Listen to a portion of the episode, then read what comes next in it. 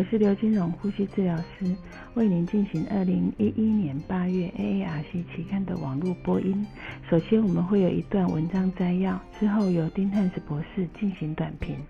以下是丁汉斯博士的致辞。您好，欢迎来到八月份的网络播音，我是杂志主编丁汉斯。八月份的议题带给我们另外一个丰富的主题。莎，让我们开始吧。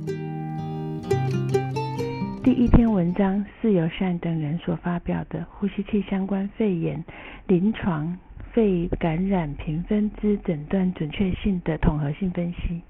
本研究旨在评估临床肺部感染积分表，或称为 CPIS，应用于机械通气患者并发呼吸器相关肺炎的准确性。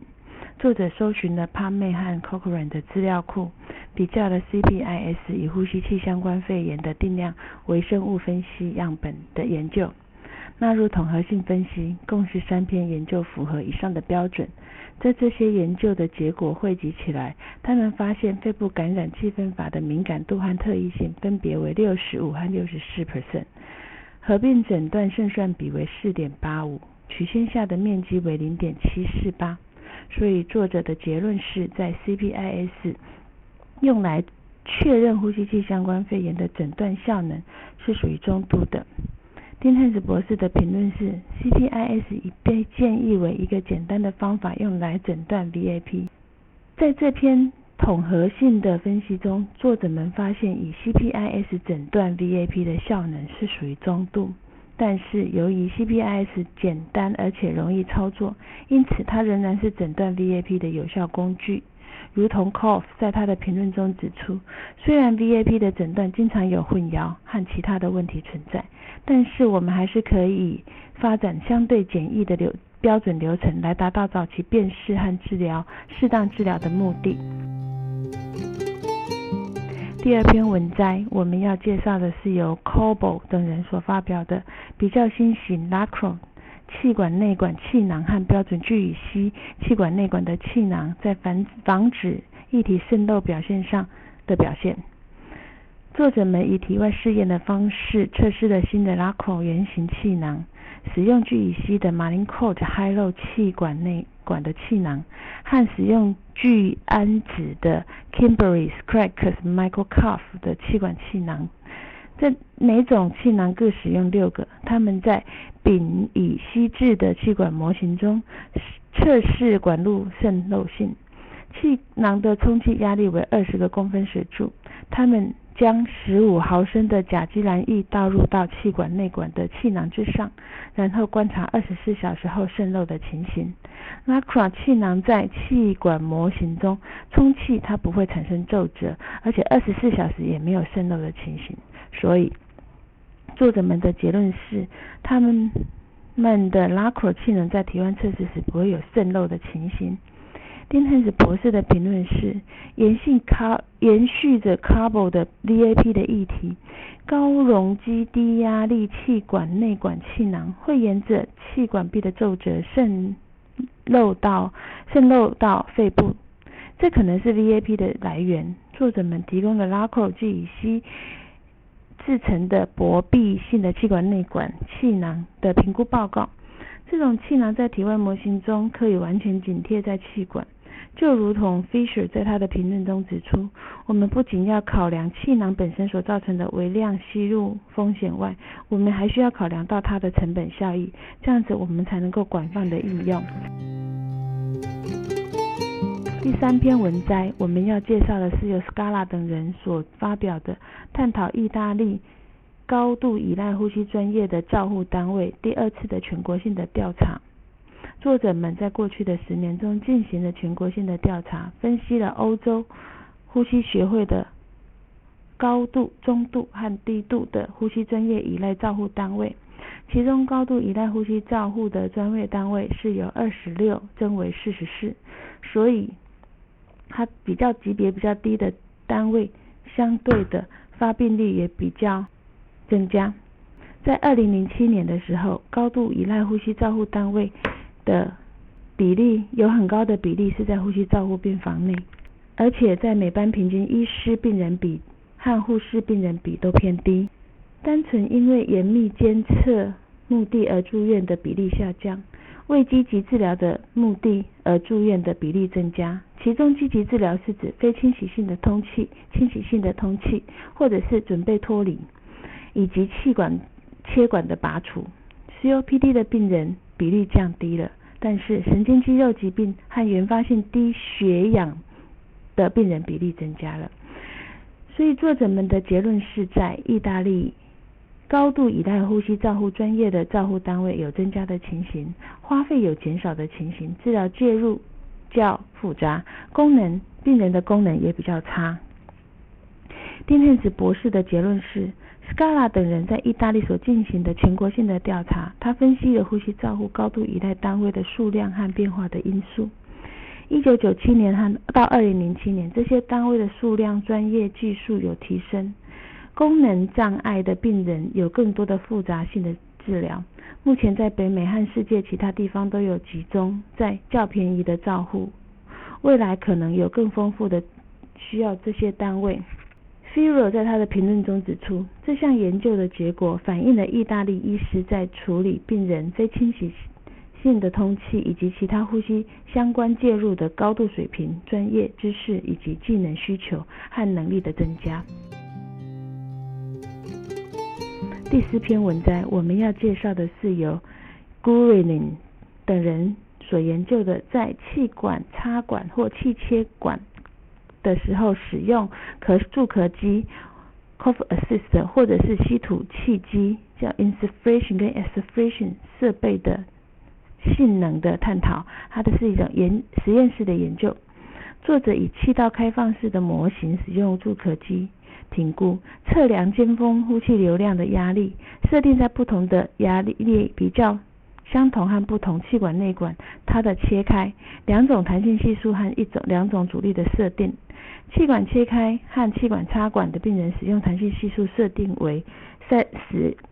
milliliter per cmH2O，阻力设定为零。比较尖峰流量控制压力的。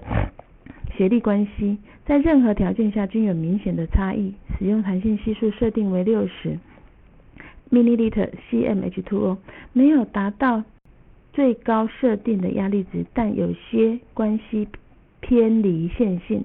作者们的结论是有人工气道并且使用助咳机的时机是在它最大的呼气流量的时候明显的减少。人工气道内径越窄，它的吐气。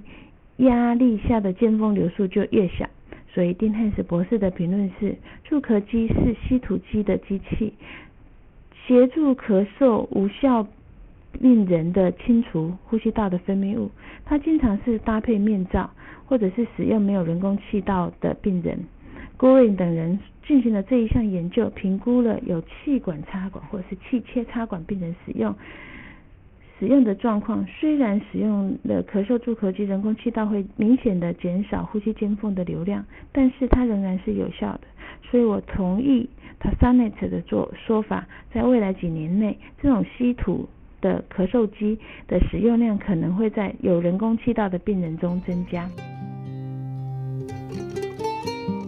第五篇我们要介绍的是由 Rappel 等人所著的长。多波长冲脉冲血氧侦测剂不适合用来调整一氧化碳肺弥散量 （DLCO） 的测量值。作者们假设以侵入型、非侵入型的方法测量血红素一氧化碳来调整 DLCO 是没有差异的。作者们针对介绍那某。医学大学附设医院进行 DLCO 测量的病人，同时采集他们的动脉血氧气体分析，并且以 RAD 五十七脉冲式血氧测量他们的血红素和一氧化碳血色素。由脉冲式的血氧机所测得到的一氧化碳血红素与动脉血氧所测得到的一氧化碳血色素，两者之间并没有显著的差异，不过变异性却很大。至于在预测第二需要虽然有微样的降低，但是却有显著的差异，取决于使用的是动脉血液或者是脉冲式的血氧数值。设定脉冲式的侦测剂 DLCO 校正可以允许超过临床阈值的三毫升每分钟毫米汞柱，合并血氧血红素和一氧化碳血红血红素，有十七 percent 的病病人 DLCO 预测值相差三毫升每分钟毫米汞柱以上。所以作者们的结论是，无论是预测或者是测量 DLCO，脉冲式血氧侦测可能会限制校正时的有效性。但是对于筛选病人进行侵入型的测试时，可能会比较有效。所以，特别是如果是第二修接近正常值的下限的时候。金汉斯博士的评论是：DLCO 会受到异常血红素或一氧化碳血红素的影响。DLCO 的预测值的校正可能可以反映出异常血红素或是一氧化碳血红素。Rapio 等人所评估的脉冲式的血氧侦测仪 My Massimo RAD 五十七，它可以呃非侵入性的方式，精确的测量到血中的血红素和一氧化碳血红素。所以他们发现，无论是预测或测量 DLCO，脉冲式血氧侦测剂是可能会限制校正时的有效性，但是对于筛选病人的进行侵入性的测量，它的可能有它的效有效性。第六篇文章我们要介绍的是 Wash 等人所著作的提出呼吸治疗师进入新生儿小儿。环境的新定位，教育工作者和管理工作者的调查。作者是以问卷的方式询问教育专业和专业经理的 ARC 会员。本问卷设计有十五个问题，采取五点麦克特评分表。受访者多属于都市非营利、非政府组织机构。结果有六十三 percent 的专科学历、四十二 percent 的大学学历的呼吸治疗师接受访问。他们呃不同意一个刚毕业的学生就达到达新生儿加护病房工作单位。七十一 percent 的受访者非常同意儿童医院的呼吸照护部门应该提供专项专门的呼吸治疗教育的课程。七十六 percent 的受访者认为训练的时候应该要有学习护照、模拟操作等。六十五 percent 的受访者同意，呼吸治疗学生毕业后必须接过接受过通过测试的评估。五十九 percent 非常同意具有国家注册呼吸治疗师、照护呼吸治疗师的证书之后才可以进入新生儿小儿单位。所以作者们的结论是，呼吸治疗师进入到新生儿小儿加护单位的时候，应该提供特殊的教育环境，给予特殊的方式。要考量到给予何种特殊的方式训练才是最有效的，在这个方面差异还是有差，还是有呃看法还是有差异的。所以呼吸治疗教育者必须具有热忱，决定是否有照护小儿新生儿的资格，普遍认定是要有专业检定有效的方式。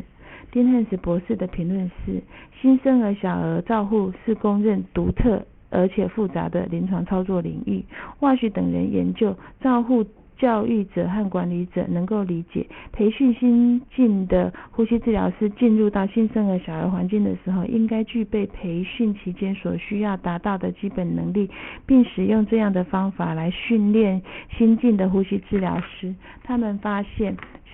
呼吸治疗教育是需要具有热忱的。对于决定是否有照护新生儿小儿的资格，专业检定被普遍认为是最有效的方式。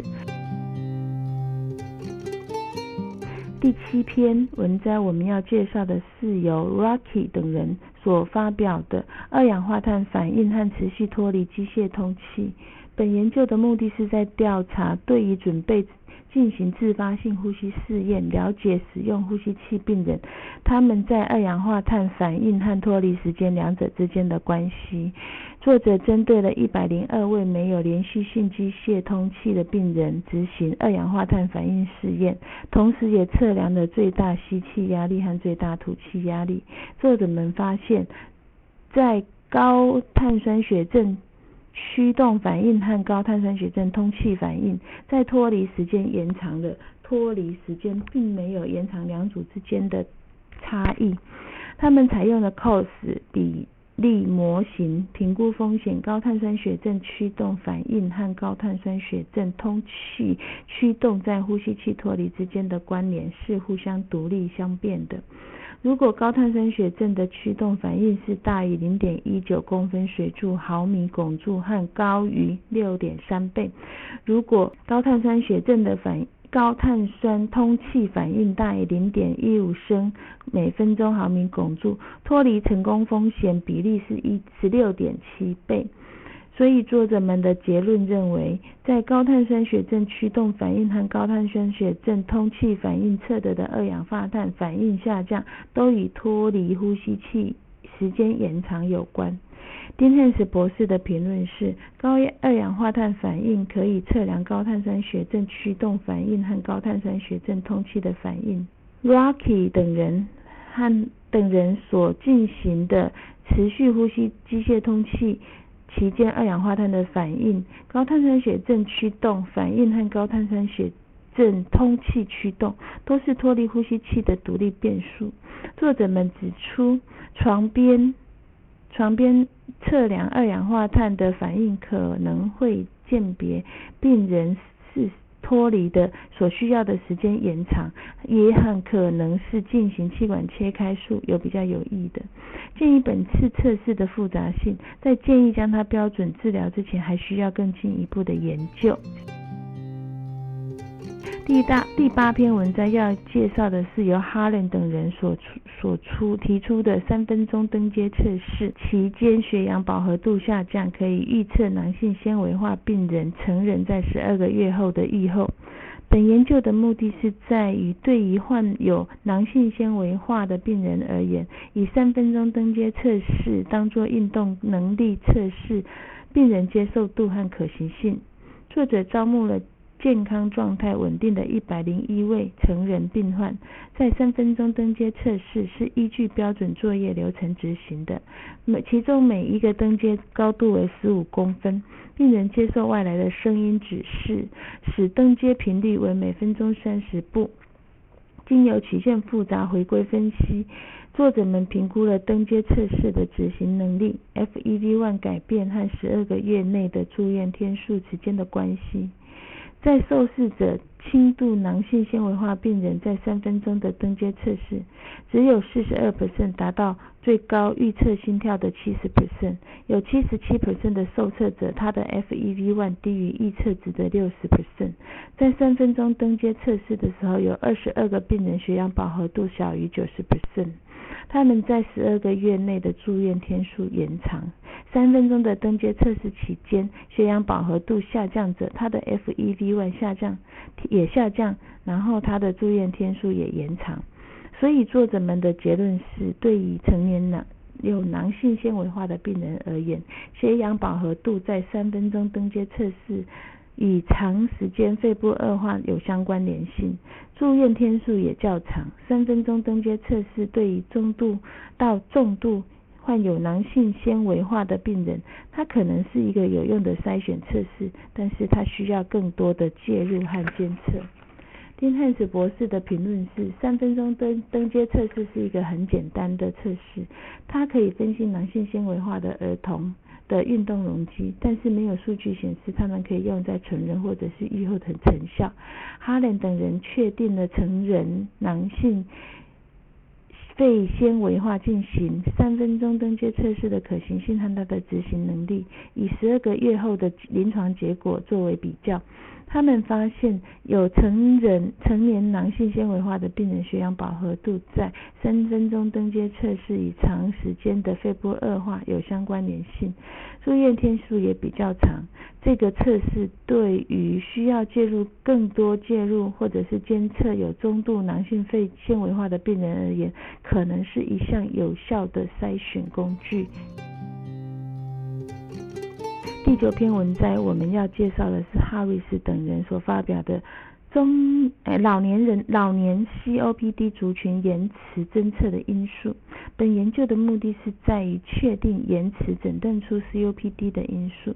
作者在日本农村地区对于年长的 COPD 病人和健康人进行了一个横断式的研究试验。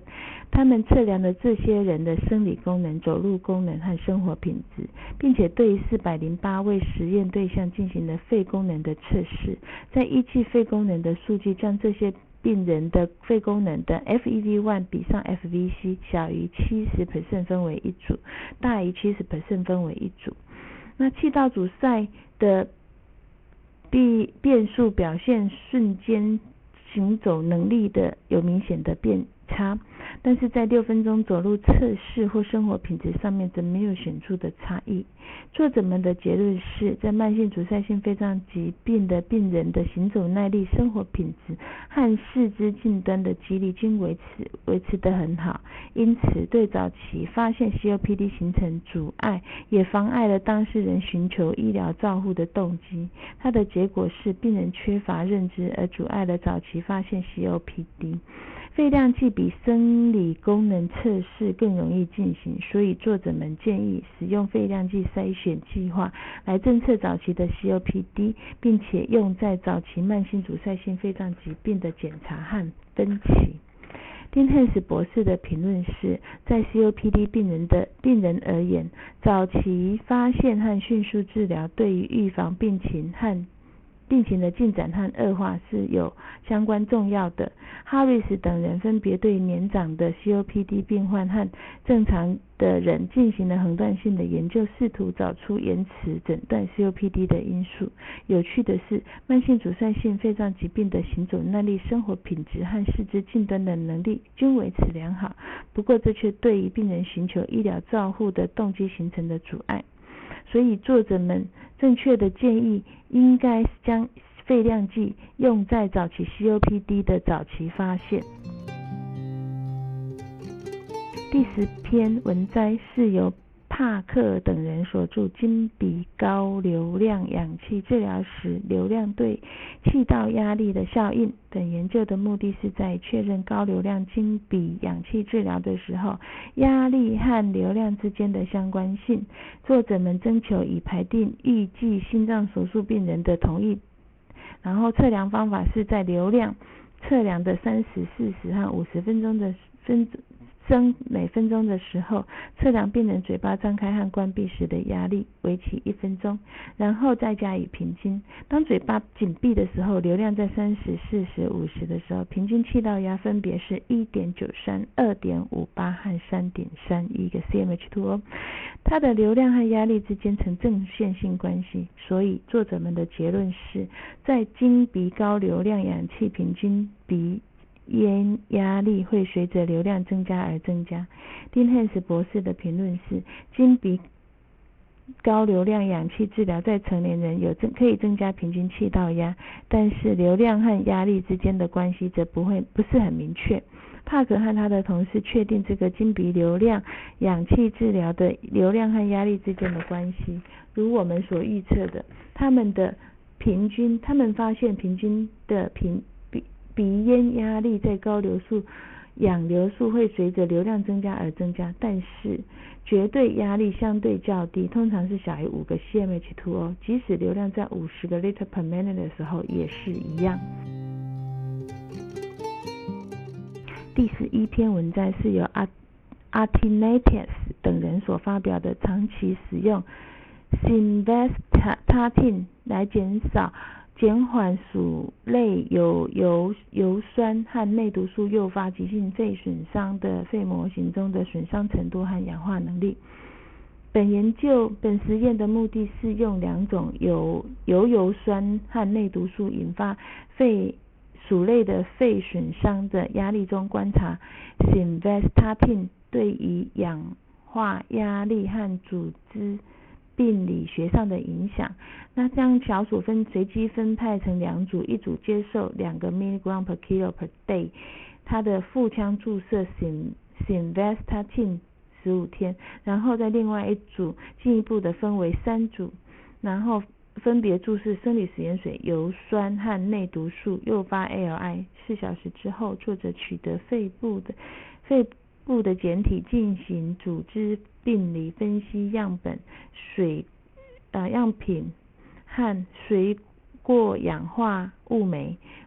谷胱甘肽和丙二酮测定，同时将血液样本进行丙二酮丙二醛的测定。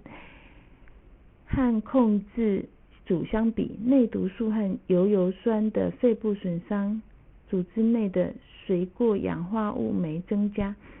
组织内的谷胱甘肽减少，组织内的丙二醛也增加。Simvastatin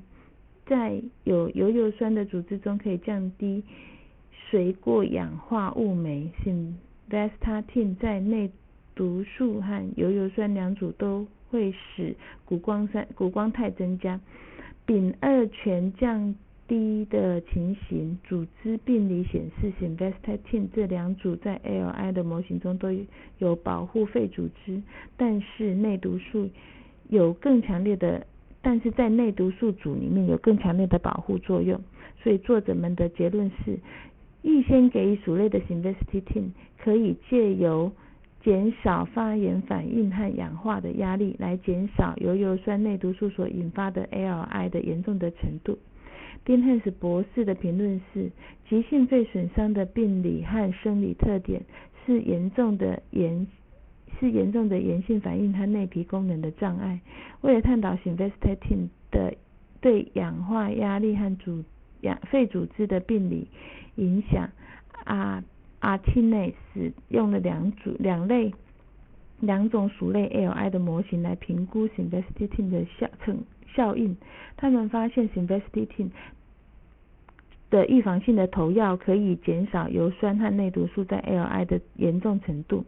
，L I 的模型和诶受测者的炎症和氧化小数氧化压力也变小，但是由于这是一个动物的模型，这些。研究的临床意义仍有待确定。最后一篇我们要介绍的是由洛佩斯等人所发表的 CPAP 可以减少稳定的 COPD 的病人的肺部肺部过度充气。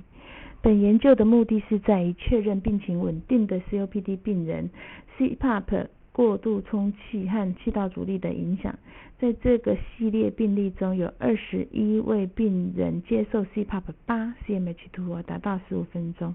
然后在接受 CPAP 十五和十五和三十分钟之后，马上进行全身诶肺量计检查。该系列平均的 FEV1 为四十一 percent 的预测值，肺余量、肺功能余量、肺总量、肺余量占肺活量的比例，在 CPAP 之后的气道阻塞阻力下降，并且在十五分钟之内没有明显的变化，在三十分钟后恢复到原来的基准线。所以作者们的结论是，对于严重、非常严重的 COPD 而言，COPD CPAP 可以减少肺容积和气道的阻力达到十五分钟，但是三十分钟之后就会回到原来的基准线。丁汉斯博士的评论是，在有很多病人当中，由于吐气流量受限制，导致动态通气过度。会使得功能性肺移量增加。洛佩斯等人评估了病情稳定的 COPD 的病人使用 CPAP 持续时间和气流阻力的影响。他们发现 CPAP 在十五分钟降低的肺通气量和气道阻力，但是肺容积在十三十分钟之后又回到了基线。因此，当 CPAP 治疗的时候可能是有益的，但是在移除之后可能就没有这样子的持续的优点存在。二零一一年八月份，我们很高兴的发表第三十七届唐纳德·伊根的学术纪念演讲，由 Kashmir 主讲《机械通气的过去、现在与未来》，以及第二十六届菲利普基特里吉纪念演讲是由 Runner 等人演讲的慢性阻塞性肺病抑制性的未来在临床上作业所代表的意义。本月的个案报告是关于医源性反应的气道功能障碍症候群，肺叶切除后经由先天性的支气管食道瘘管的吸入性伤害，叶克膜病人有气管裂开伴随着气管滑动的个案。本月的教学案例是由一个令人费解的支气管三叉分支的先天性气管瘘管所造引发的复发性的肺炎。以上是二零一一年八月份的《呼吸照护期刊》中文网播，由刘金荣呼吸治疗师播音。感谢王彩鹤、肖婉莹、周雅红呼吸治疗师的协助翻译，彭义豪呼吸治疗师的修稿，朱嘉诚呼吸治疗师的审稿。如果您想进一步的了解原文的内容或过去的议题，请上美国呼吸照护期刊网站 www.rcjournal.com o m。你同你也可以同时有网络的订阅，自动收到未来的。网络播音议题，谢谢您的参与，再见。